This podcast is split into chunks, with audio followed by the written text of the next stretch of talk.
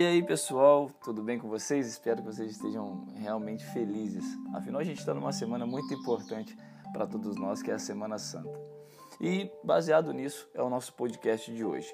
Pela primeira vez, eu não fiz um textão assim definido. Eu vou falar sobre aquilo que realmente Deus colocou no meu coração, porque eu quero trazer de uma forma livre o que eu penso sobre alguns costumes dessa semana. Na realidade, alguma tradição, né, que a gente acompanha por muito tempo. Primeiro, quero agradecer você por ter tomado um pouquinho do teu tempo aí para ouvir esse podcast. Isso é muito importante para mim. Se você puder, compartilhe com outras pessoas, porque eu tenho certeza que isso vai agregar muito a elas. É, essa tradição da, da, carne ou peixe, que é o texto, né, que é o, o título desse podcast, é uma tradição católica. Ela, e eu sou nascido em berço católico.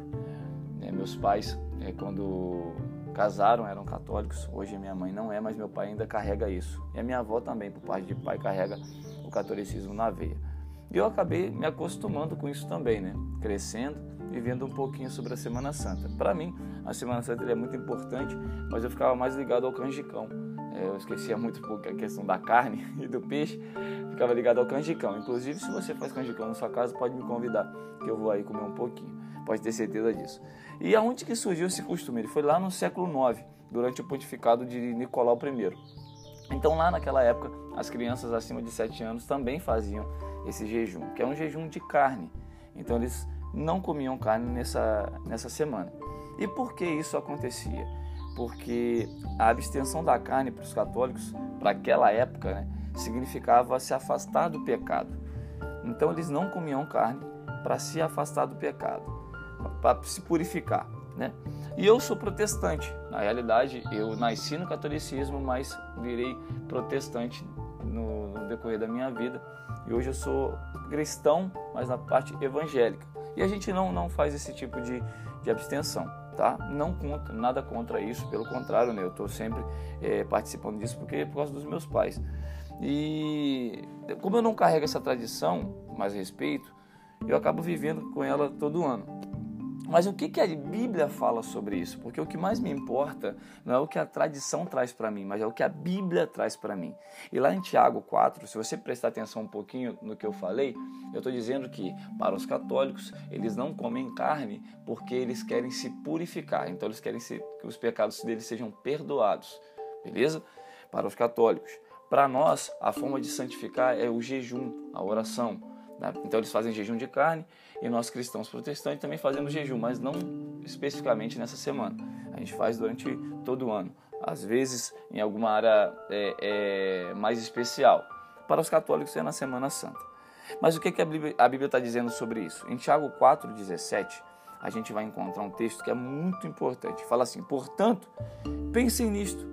Quem sabe o, deve, o, de, o, o que deve fazer, né? É, não o dever, o Tiago está falando assim lá em, 4, 4, em Tiago 4,17. Portanto, pensem nisso. Quem sabe o que deve fazer o bem e não o faz, assim comete pecado.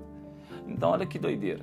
A gente está falando que aquele que sabe que tem que fazer o bem e não o faz, ele está cometendo pecado. Então, não adianta muito você deixar de comer carne na sexta-feira se você continua falando mal do seu irmão. Não adianta você deixar de comer carne na sexta-feira ou deixar de jejuar como nós protestantes por 21 dias, por 50 dias, por 100 dias e continuar traindo a esposa ou maltratando a sua esposa em casa.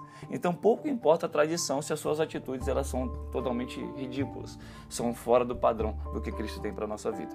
E lá em Provérbios 28, 13 fala assim, ó, quem camufla suas faltas ou suas falhas jamais alcançará o sucesso, mas quem a reconhece, confessa e abandona, recebe toda a compaixão de Cristo. Então não adianta você fazer jejum se você continua sendo uma pessoa ruim. Não adianta. No, no, no, reino espiritual isso não vai adiantar. Você pode parar de comer peixe o ano inteiro. Se você não fizer o bem, você pecou.